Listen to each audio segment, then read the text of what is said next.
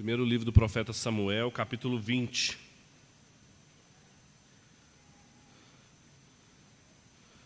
Nós vamos ler o capítulo inteiro, então não feche sua Bíblia, para a gente consultá-lo ao longo da noite.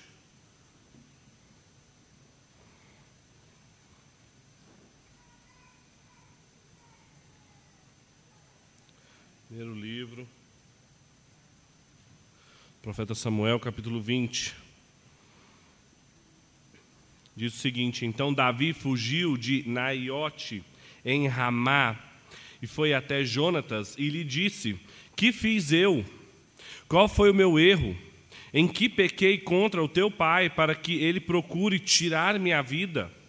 Ele lhe disse: De jeito nenhum, tu não morrerás. Meu pai não fez nada relevante ou não sem antes me contar. Então, que meu pai esconderia isso de mim? Isso não é verdade. Davi lhe respondeu com um juramento: Teu pai sabe bem que tem teu apoio e poderás pensar, é melhor que Jonas não saiba disso, para que não se magoe. Mas na verdade, como vive o Senhor e como tu vives, estou a um passo da morte. Jonas disse a Davi: O que queres que eu faça? Davi respondeu a Jontas: Amanhã é a festa da lua nova, e eu deveria me assentar com o rei para comer. Porém, deixa-me ir para me esconder no campo até a tarde, ao terceiro dia. Se teu pai notar minha ausência, dirás: Davi me pediu muito para que deixasse ir correndo a Belém, sua cidade, porque lá será feito o sacrifício anual para toda a família. Se ele, se, se ele disser: Está bem, teu servo estará em paz mas se ele ficar indignado, podes ter certeza de que ele já está decidido a prejudicar-me. Ser misericordioso com o teu servo, porque fizemos um acordo diante do Senhor. Porém, se sou culpado, mata-me tu mesmo, porque me entregaria ao teu pai. Jonatas respondeu: De jeito nenhum. Se eu soubesse que o meu pai estava decidido a prejudicar-te, não te contaria? Davi perguntou a Jonatas: quem me avisará se por acaso teu pai te responder asperamente? Então Jonatas disse a Davi: Vem, vamos até o campo. E ambos foram até o campo. Vamos orar? Pai, nós estamos diante da Sua palavra mais uma vez. Te pedimos que o Senhor fale conosco, nos instrua através dela e nos mostre o que o Senhor quer de nós. É a nossa oração em nome de Cristo Jesus. Amém. Amém. Nós estamos diante de mais uma cena da saga de Jonatas e Davi, da amizade dos dois, acima de tudo, do, do contraste entre Jonatas e Saul, depois de vários livramentos que Deus deu a Davi dos ataques de Saul nos capítulos anteriores, através do amor de Jonatas, através do amor da filha de Saul, através do espírito de Deus que se apossou de Saul e ele começou a ter uma experiência de transe ali, que a Bíblia fala que ele profetizou. Deus o tempo todo o livrando, mas as, os antagonismos e as resistências de Davi e Saul não terminaram, chegando a uma verdadeira encruzilhada, chegando a um momento de decisão. Que nós chegamos aqui dentro das narrativas de Davi, ao final do período em que Davi se encontra na corte do rei Saul. Davi, que era um pastor de ovelhas desconhecido, depois de ter lutado com o gigante Golias, é trazido para dentro da corte de Saul para virar escudeiro do rei, músico do palácio. Veja, o enredo aqui vai ter uma festa e ele deveria se assentar ao lado do rei. Ele era chamado de filho de Saul junto com Jonatas, mas a partir agora do capítulo 21, Davi estará em fuga. Acabam aqui as narrativas da corte, começa uma sequência de narrativas de Davi em fuga. Davi, Davi, na caverna de Adulão, Davi com os 600 homens, narrativas que nós conhecemos de Davi o tempo todo ainda fugindo de Saul. Agora, mesmo que seja um texto que apresente Davi como personagem, a grande ênfase aqui é Jonatas ainda. Jonatas participa dos três diálogos que aparecem nessa narrativa, uma narrativa longa, 43 versículos. Jonatas conversa com Davi, Jonatas conversa com Saul, Jonatas conversa com Davi de novo. Jonatas o tempo todo é o protagonista da história, no sentido de ser o personagem em torno do qual ela gira. Claro que o protagonista da história é sempre Deus, E Jonatas só tem destaque aqui por ser alguém que conseguiu reconhecer, entender os planos de Deus, a revelia da sua própria vida, do próprio projeto que o pai tinha para ele, da própria dinastia que ele tinha e de como que isso poderia desarticular toda a trama de vida de Jonatas. E a gente sabe que eu estou numa longa sequência aqui, falando da cidade de Deus, da cidade dos homens, de como Deus está estabelecendo a sua cidade aqui, o seu rei, abrindo mão e colocando para fora o reinado de Saul, por Saul estar assumindo aqui a postura típica de um rei das cidades dos homens, porque tinha sido escolhido a imagem dos reis ao redor de Israel. Só que eu quis chamar a atenção aqui numa espécie de minissérie de alguns episódios, quatro episódios, da amizade de Jonatas e Davi, que sempre chamou muita atenção, inclusive discussões recentes sobre o amor de dois homens aqui. Agora, apesar de toda a trama e o drama da amizade desses dois, nós não devemos nos perder e começar a ler essa história como se fôssemos capazes de enxergar no propósito dessa narrativa para falar da amizade dos dois. Porque o propósito da narrativa e o propósito da amizade dos dois é outro. A gente só pode, inclusive, entender a relação dos dois à medida em que a gente também entende o propósito dessa narrativa.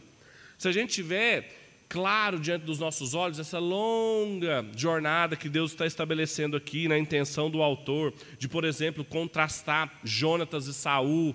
Jonatas, um homem de fé, que age por fé, que luta contra os filisteus, enquanto Saul ficava acuado e com medo.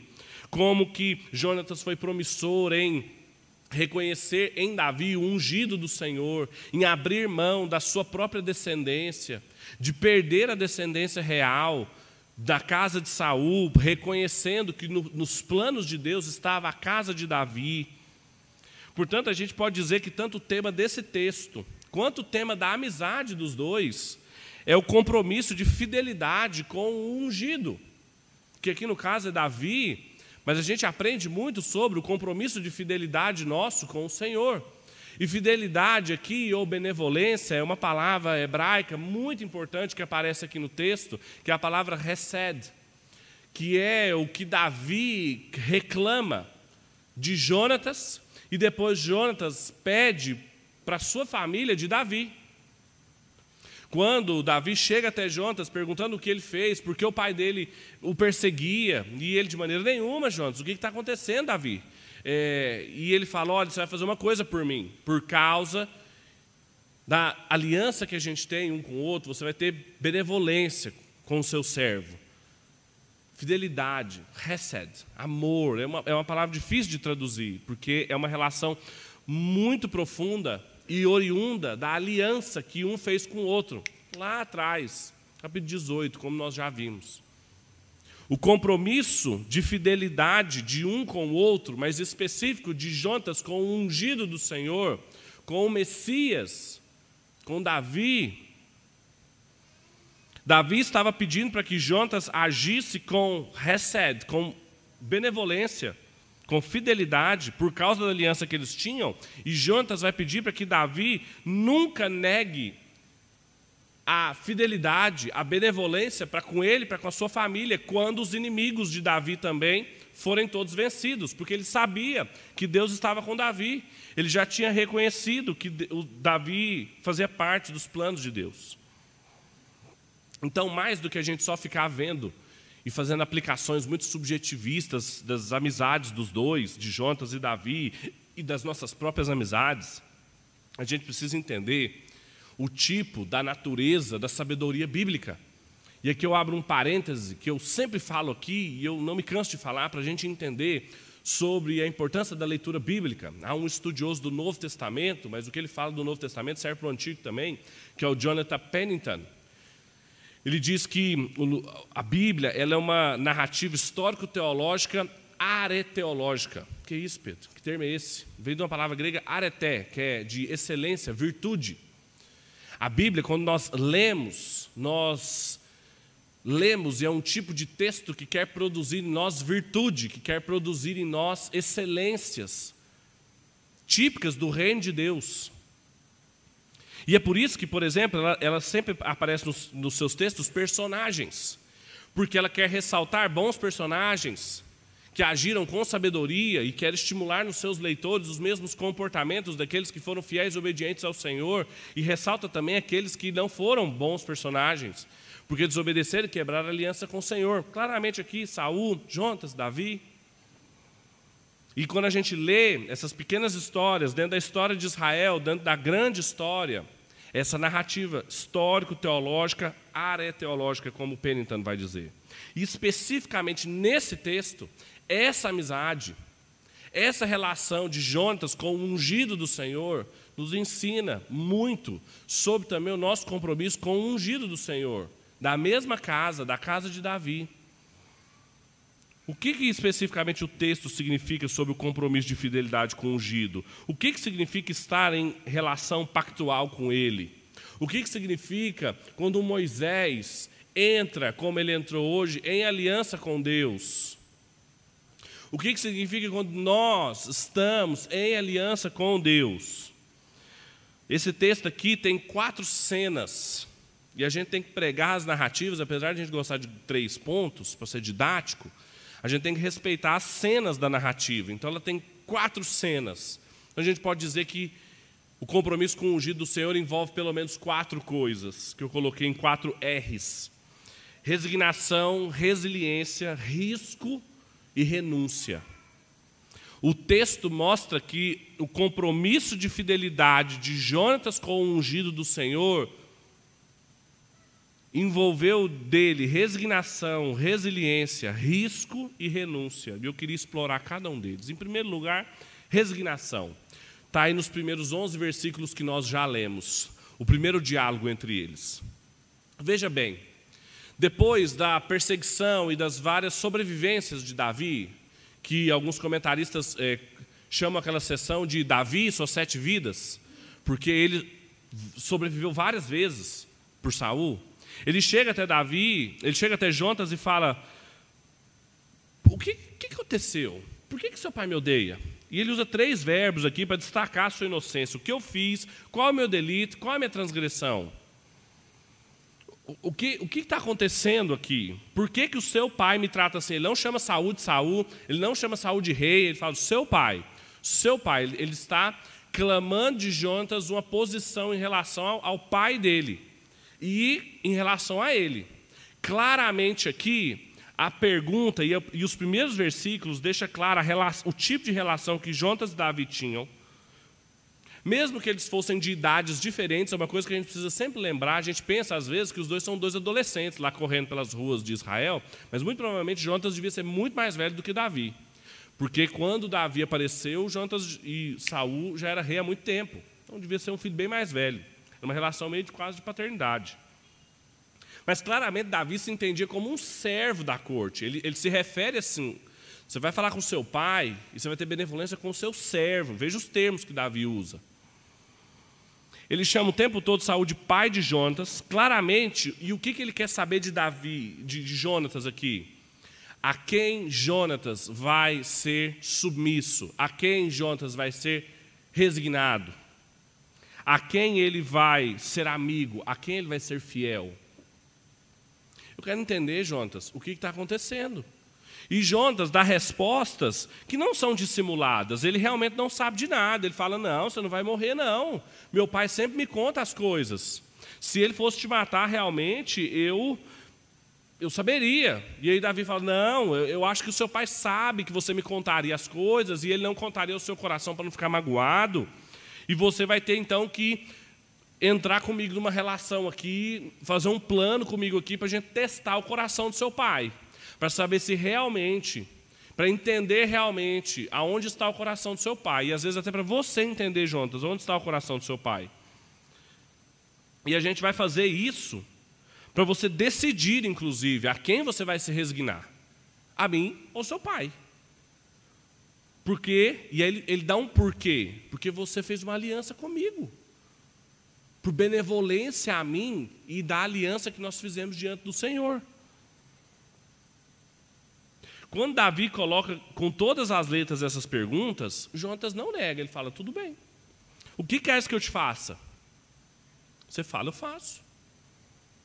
Você pode falar. Ele deixa claro que ninguém vai intentar contra a sua vida. Eu tenho uma aliança contigo e eu agirei com benevolência, com resed. Quando a gente entende tudo isso aqui do texto, a gente se pergunta o que isso significa para nós hoje, sem fazer aplicações diretas das nossas amizades. A narrativa de Jonatas e Davi nos ensina muitas vezes que nós estamos como Jonatas, sendo exigidos pelo ungido a entender o tipo de relação que nós entramos com ele e que nós teremos que dar sinais a quem nós estamos resignados. Muitas vezes nós não entendemos a gravidade, igual Jonatas, da natureza das oposições das pessoas e dos processos que nós vamos ter que enfrentar e o evangelho vai ter que enfrentar. É como se Davi estivesse falando para Jonatas assim: Jonatas, você não entendeu muito bem o, o tipo de oposição que o seu pai intenta contra mim. E Jonatas está falando: Não, Davi, é Jonatas. Não, Davi, ele, ele ia me contar. Você vai fazer uma coisa por mim, Jonathan, pela aliança que a gente fez? Claro, o que você quer que eu faça? Eu estou com você, eu sou seu amigo, tem fidelidade. Mas não é só eu sou seu amigo porque eu sou seu amigo e estou traindo meu pai. É porque Jonatas entendeu que Davi fazia parte dos planos de Deus e porque o seu pai havia sido rejeitado por Deus. E ele ia dar testemunho público disso. E quantas vezes nós também não precisamos fazer o mesmo com a nossa relação com o ungido, Cristo, o nosso Senhor. Agora, isso não pode ser só algo ideal, algo abstrato. Como no caso de Jonatas, precisa também ser algo muito concreto. Davi pede para Jonatas algo muito tangível, envolvendo seu pai, o seu reino, a abnegação do seu trono, dos seus direitos. Isso vai envolver, nós vamos ler daqui alguns versículos, uma ofensa da sua mãe, perder as suas armas, os seus direitos. Tudo isso porque ele estava numa relação com um ungido optando por obedecer os seus planos e manter-se resignado a ele, porque sempre significou agir muito prontamente e concretamente. Quantas vezes Cristo também vai exigir isso de nós, porque nós estamos numa relação muito concreta de fidelidade a Ele. E vai envolver também resignação a Ele e não a outras pessoas. E a gente tem que ter a mesma prontidão de Jonatas, quando ele também teve com Davi. Além disso, o compromisso de fidelidade com o ungido envolve resiliência, durabilidade. Veja o que diz agora a partir do versículo 12. Jonatas disse a Davi: O Senhor Deus de Israel seja testemunha. Depois que eu sondar o meu pai amanhã, a essa hora, ou depois de amanhã, se houver algo favorável para Davi, certamente mandarei te avisar. O Senhor faça a Jontas o que lhe aprover, se o meu pai quiser te prejudicar, e não te avisar e não te deixar partir, para ires em paz. E o Senhor seja contigo, como foi com meu pai.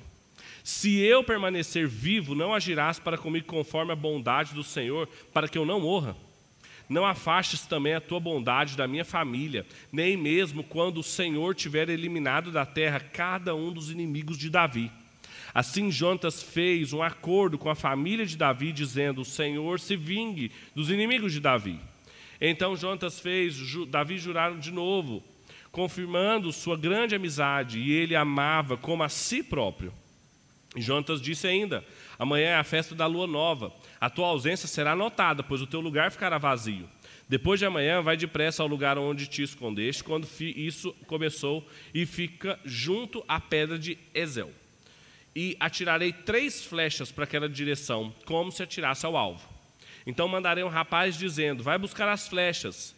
Se eu apressadamente disser ao rapaz: Olha, que as flechas estão mais para cá, apanha-as, poderá vir, porque, como vive o Senhor, tu estarás em paz, e não há nada a temer. Mas se eu disser ao moço: Olha, que as flechas estão mais adiante, vai embora, porque o Senhor te manda ir.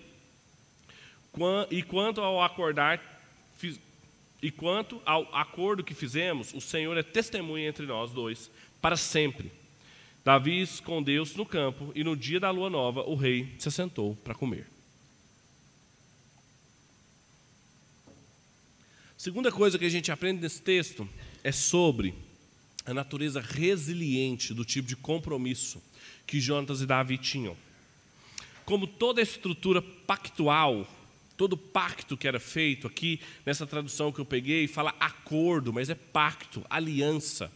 Todas as alianças no mundo antigo, do antigo Oriente Próximo, elas eram bilaterais. Era um acordo em que uma pessoa vinha e fazia um acordo. E aqui, Jonatas pede então a sua contraparte.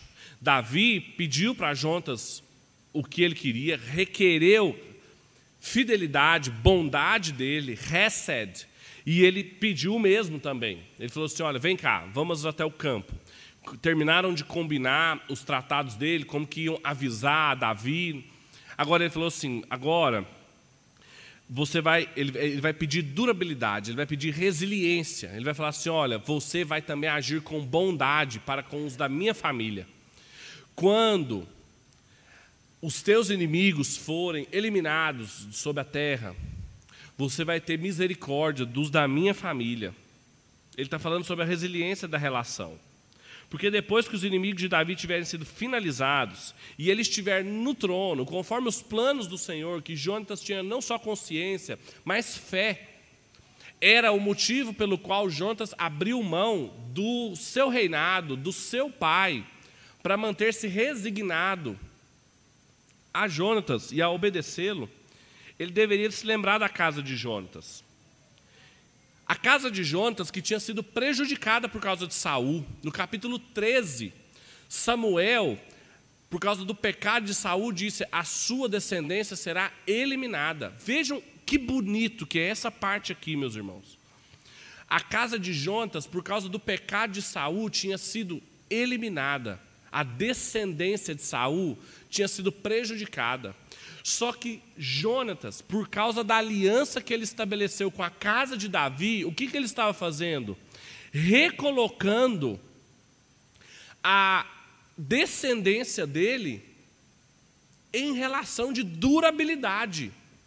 Se o seu pai, Saul, havia prejudicado a sua descendência, Davi e a aliança com Davi tinha condições de zelar pela sua descendência. Nos planos de Deus e na bênção de Deus. Davi, cuida da minha descendência, porque o meu pai não cuidou, mas você tem condição de cuidar. E essa promessa foi cumprida. Agora a gente dá um salto temporal aqui. Muito tempo após a morte de Jonas, Davi mantém a fidelidade à sua família, mesmo depois da sua morte, quando Saul e Jonas morrem no campo de batalha, mesmo quando ninguém mais está vendo, mesmo quando Davi já é vitorioso, mesmo quando Davi já está no poder, quando ninguém mais está vendo e quando ninguém, ele não tem mais nada a perder, num dos relatos mais bonitos, que é o belíssimo texto de 2 Samuel, capítulo 9, se você quiser abrir aí para acompanhar a leitura, versículo 1 até o 13, 2 Samuel 9 diz o seguinte: Então Davi mandou perguntar: Ainda resta alguém da família de Saul para quem eu possa fazer o bem por amor a Jonatas? Segundo Samuel 9. Havia um servo da família de Saul chamado Ziba.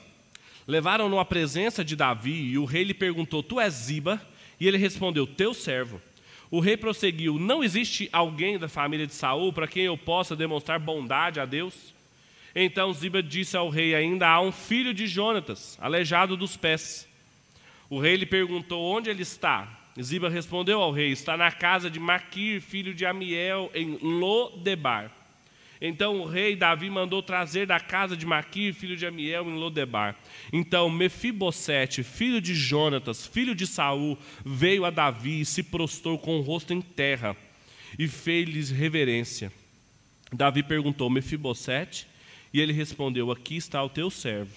Então Davi lhe disse: Não temas, porque certamente serei bondoso para contigo, por amor a Jonatas, teu pai, e te restituirei todas as terras de Saul, teu pai, e tu sempre comerás a minha mesa.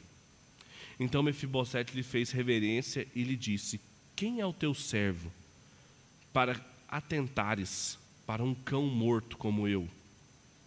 Então Davi chamou Ziba, servo de Saul, e lhe disse: Dei ao filho do teu senhor tudo o que pertencia a Saul e a toda a sua família.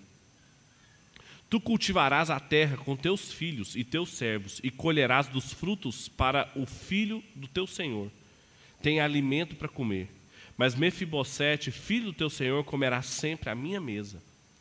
Ziba tinha quinze filhos e vinte servos. Ziba respondeu ao rei: Tudo quanto o rei, meu senhor, mandar o seu servo fazer, lhe será feito. O rei disse: E Mefibosete comerá à minha mesa como um dos filhos do rei. Mefibosete tinha um filho pequeno chamado Mica. E todos quantos moravam na casa de Ziba eram servos de Mefibosete. E Mefibosete passou a morar em Jerusalém. Por isso sempre comia à mesa do rei, e ele era aleijado de ambos os pés. Olha a beleza desse texto.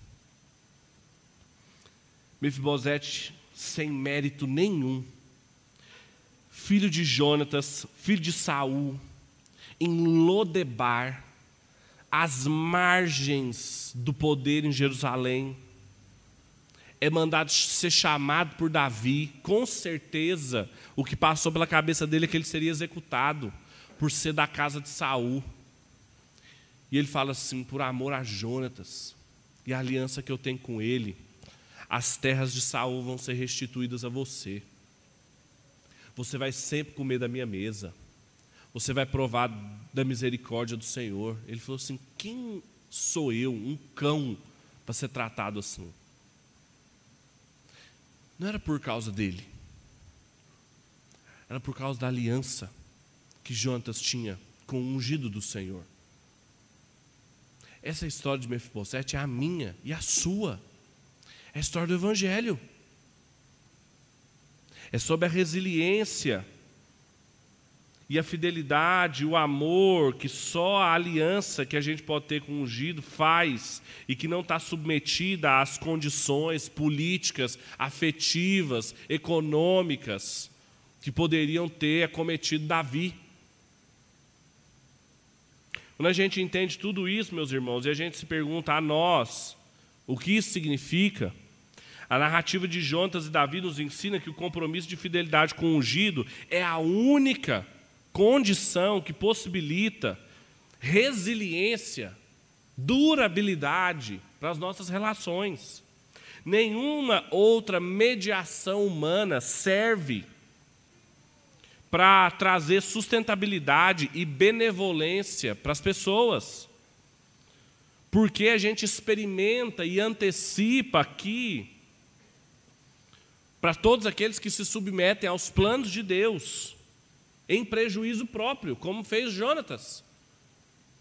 Jonatas estava alienado da descendência real por causa de Saul, e ele foi colocado de volta na descendência do Messias, na, em aliança com o Messias, e também nós, que estávamos em inimizade com Deus, fomos colocados de volta em amizade com Deus por causa do nosso pacto com Cristo.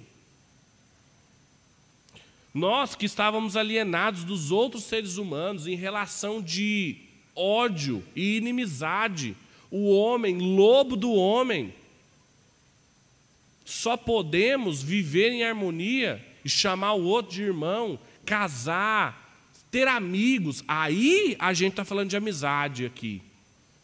Por causa da mediação do ungido. Por causa da benevolência, da fidelidade, do resed, do pacto sobre o qual eles construíram sua relação. Nenhuma outra mediação é possível, porque todas as outras, por mais que elas possam parecer duradouras ou possam ser duradouras por um tempo, ao longo do tempo elas se mostram insuficientes de serem duradouras. Não são resilientes, não vão conseguir trazer bênção para os nossos filhos até mil gerações, como diz a lei do Senhor. Mefibosete não provaria da misericórdia se não fosse o reset que Jonatas tinha com Davi, Davi tinha com Jonatas. Sob qual mediação você está construindo suas amizades, o seu casamento, os seus negócios, as suas igrejas? Sob quais expectativas? O que, que faz a mediação nos seus relacionamentos? Se não for Cristo, não tem sustentabilidade, não tem durabilidade. Em terceiro lugar, o compromisso de fidelidade com o ungido envolve risco. Veja o que diz o versículo 24. Davi escondeu-se no campo. No dia da lua nova, o rei se assentou para comer. Quando o rei se assentou no seu lugar perto da parede, como de costume, Jonas se sentou em frente dele, e Abner ao lado de Saul. Mas o lugar de Davi ficou vazio. Entretanto, Saul não disse nada naquele dia, pois pensava alguma coisa deve ter acontecido para ele não estar purificado. Certamente ele não está purificado. No dia seguinte, o segundo dia de festa da lua nova, o lugar de Davi continuava vazio. Então Saul perguntou ao seu filho Jonas: "Por que o filho de Jessé não veio comer nem ontem nem hoje?" Jonas respondeu Saul: Davi pediu para mim encarecidamente licença para ir a Belém. Ele disse: Peço-te que me deixes ir, porque a nossa família oferecerá um sacrifício na cidade, e meu irmão ordenou que eu fosse. Portanto, se tu podes apoiar-me, peço-te que me deixes ir, para eu encontrar-me com os meus irmãos. Por isso ele não veio à mesa do rei. Então Saul ficou furioso com Jonatas e lhe disse: Filho de uma vagabunda, acaso não estou sabendo que tu tens favorecido o filho de Jessé para a tua vergonha e para a vergonha da tua mãe? Pois enquanto o filho de Jessé viver sobre a terra, nem tu estarás seguro, nem o teu reino. Por isso, manda trazê-lo agora, porque ele morrerá. Jonatas respondeu ao seu pai Saul e disse: Por que ele deve morrer? O que ele fez? Então Saul atirou-lhe a lança para atingi-lo, e Jonatas entendeu que o seu pai havia decidido matar Davi. Jonatas se levantou da mesa, indignado, e no segundo dia da festa da lua nova não comeu, pois estava triste porque o seu pai havia humilhado Davi. Finalmente chega a hora então de Jonatas colocar em ação seu plano. O lugar de Davi permanece vazio na corte. Senta Abner, senta Jonatas, senta Saul. Saul não vê Davi, a festa de lua nova era uma festa importante em Israel, era uma festa religiosa, portanto deveria estar puro para participar dela. Saul pensa que Davi não está lá porque ele deve estar cerimonialmente impuro. Ele vai se purificar e ele vai aparecer aqui amanhã. Não aparece. Então, Jantas é cobrado da sua presença. Onde que está o filho de Jessé? Veja, o nome dele não é pronunciado. Saul já não chama Davi mais de Davi, o chama de filho de Jessé. E Jonatas, então, diz que lhe deu autorização para se ausentar. Ele foi a Belém comemorar a festa da lua nova em Belém. Seu irmão pediu para ele ir, ele foi oferecer o sacrifício lá. Então a ira de Saul se acende e o seu coração é revelado, conforme Davi disse a Jonatas que iria acontecer. E Jonatas então se coloca em risco novamente por causa de Davi, porque o seu compromisso com ele envolvia risco. Veja, ele chama Davi de filho de Jessé, o trata como qualquer um, não chama pelo nome. Jonatas o tempo todo chama de Davi e ele chama de filho de Jessé.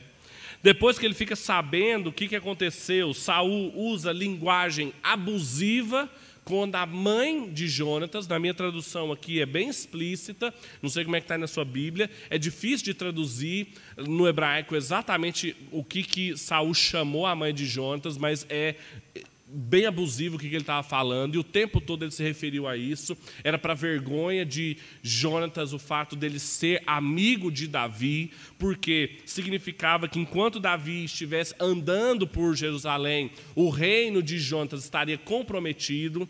Veja, a descendência de Jonatas estava comprometida por Saul, a linhagem, a semente de Jonatas, por causa da relação dele com Davi. Saul dá outro nome para Davi, chama ele de filho da morte, fala que ele deve morrer. Jonatas pergunta mais uma vez o que ele fez e Saul não responde. Pega uma lança e joga contra Jonatas. É a segunda vez que ele tenta matar o próprio filho. Aí então Jonatas entende que o pai dele está doido. Jonatas era devagar para entender as coisas. E aí ele entende que o pai dele e o seu coração estava tomado. Ele levanta da festa, porque é uma festa ritual, ele levanta sem participar, não come os pães e vai então cumprir o seu combinado com Davi para poder avisá-lo que ele não poderia voltar para a corte, que não dava para ele ficar ali mais. Se coloca em risco por Davi contra o seu pai. Quando a gente entende toda essa cena e a gente se pergunta o que isso significa para nós, é que essa narrativa de Jonas e Davi nos ensina que o compromisso e fidelidade com o ungido vai nos colocar em risco. em risco contra a nossa família, em risco da nossa vida, da nossa fama, da nossa descendência, dos nossos amigos. No caso de Jonas, da mãe dele, Aqui nós temos claramente pais e filhos separados, o marido e a sua esposa em conflito com o seu filho no centro por causa da fidelidade do seu filho com o ungido.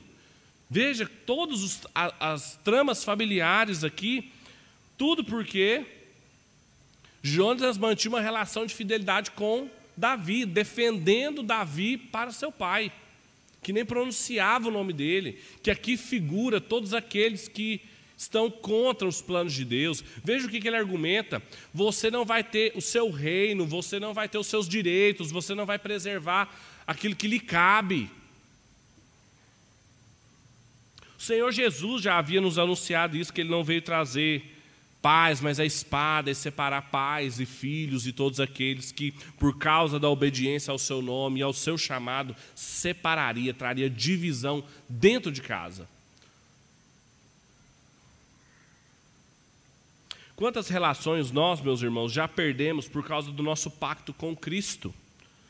Quantos empregos, amigos, namoros, até mesmo igrejas ficaram impossíveis depois que a fidelidade de Jesus foi requerida de nós. Depois que a fidelidade com o ungido do Senhor ficou evidente, foi clamada, reclamada por nós. Quantas relações ficaram impossíveis? Se isso não ficou para nós, há algo estranho. Se não foi cobrado um preço das relações em que nós estamos, é porque nós abrimos e fizemos concessões a Cristo, ao ungido. Colocamos panos quentes do que enfrentamos e corremos risco por ele. Jonas não fez isso. Jonas entendeu o que estava acontecendo aqui, levantou da mesa e foi avisar Davi. E essa é a quarta e última lição, que o compromisso e a fidelidade do ungido envolve renúncia. Veja como termina o texto, versículo 35. Pela manhã, Jonas foi ao campo. Havia sido combinado com Davi e levou consigo um rapaz. Então disse ao rapaz: Vai correndo, busca as flechas que eu atirar. O menino correu e Jonas atirou uma flecha e fez passar além dele. Quando o rapaz chegou ao lugar onde estava a flecha que Jonas havia tirado, ele gritou: A flecha não está mais adiante? E ele gritou novamente ao rapaz: Vem, corre, não te demores. E o rapaz apanhou as flechas e as trouxe ao seu senhor. Porém, o rapaz não percebeu nada, só Jonatas e Davi sabiam o que estava acontecendo.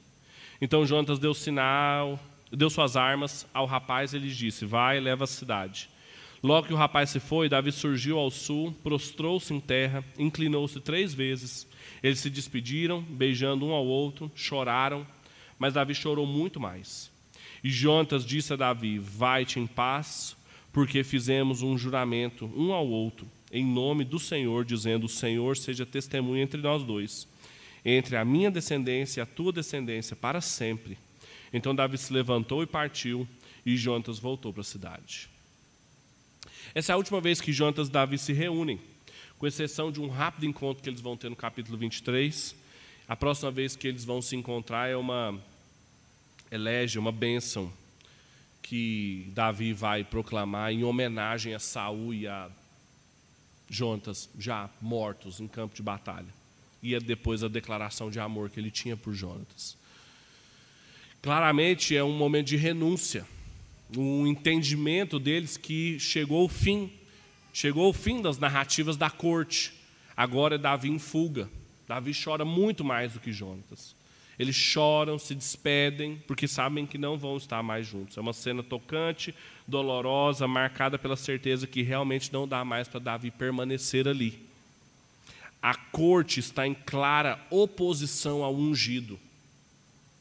E Jonatas sabe que vai ter que abrir mão da companhia de Davi. Mas ele tem um pacto com Davi. Ele tem uma aliança feita diante do Senhor, de zelo pela descendência um do outro. E ao reconhecimento de que realmente o seu pai, Saul, escolheu uma oposição e um antagonismo ao ungido do Senhor, só cabe agora então ajoelhar-se, despedir-se e receber a bênção da despedida. Renúncia. E o fim da história. Quando a gente entende isso e a gente aplica isso na nossa vida, a narrativa de Jontas e Davi nos ensina que o compromisso com a fidelidade ao ungido é um chamado de Deus para nós também de renúncia. Toda a vida de Jonatas, na verdade, foi marcada por alguém que abriu mão da corte, das suas armas, dos seus direitos, dos seus privilégios, da sua descendência, das suas legítimas relações por obediência, por resignação, por reconhecimento de que Davi era um ungido do Senhor, que o reino do seu pai estava caindo em ilegitimidade e de que Deus havia escolhido Davi, mesmo por causa da loucura do seu pai. E toda a vida dele então foi marcada por essa renúncia. Satisfeita, alegre, sem dramas. Para o homem que era marcado pela fé e nunca teve problema de abrir mão disso, por causa de Davi. Agora, resignação, resiliência, risco e renúncia, essas quatro virtudes desse texto, são valores muito típicos daqueles que estão em pacto com Deus, porque, em última instância, são marcas da vida de Cristo, que Jonas e Davi só conseguem muito parcamente, de maneira muito fragmentada, imperfeita, nos apresentar. Porque quando a vida de Jesus manteve essas mesmas marcas. A encarnação de Cristo as apresentou de uma maneira ainda muito mais completa, evidente para nós, quando ele também, resignado ao seu Pai, resiliente no seu pacto e naquilo que ele traria para nós, nos riscos que correu, de alguém que sempre esteve em fuga, e nas renúncias que não só pregou para que nós nos envolvêssemos, mas também que ele próprio abriu mão do reino do seu Pai para estar conosco.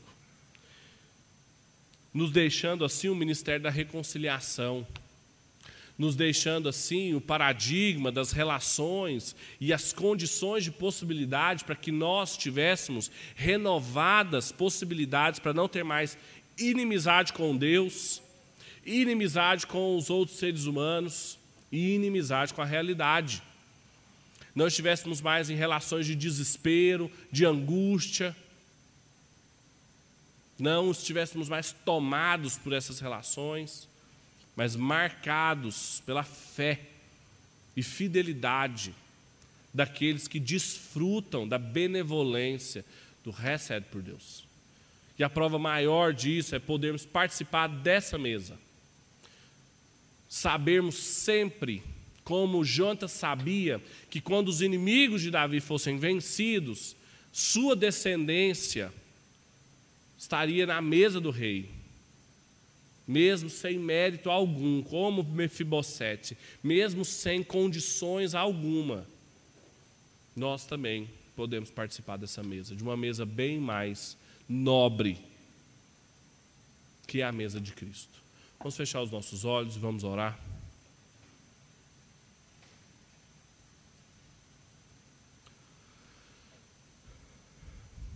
Deus, nosso Pai, nós te louvamos pela tua palavra que nos dá a possibilidade de aprendermos a viver de uma maneira responsável, virtuosa, e obediente ao Senhor. que através da história de homens e mulheres do passado que participaram da sua história, nós temos condição de entender um pouco mais o significado de também sermos chamados a essas relações, a essas alianças, para quando for exigido de nós termos a mesma fé e a mesma dependência do Senhor, Deus, correndo riscos, provando da resiliência, sendo corajosos na resignação e na renúncia que o teu chamado pede de nós.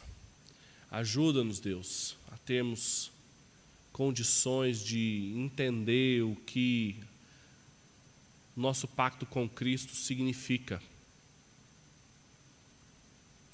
E a fidelidade, a aliança dele envolve, Pai.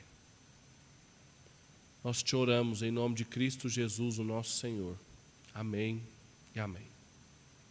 Chamar o pastor Ronaldo aqui e os presbíteros para nos conduzir na ministração da ceia.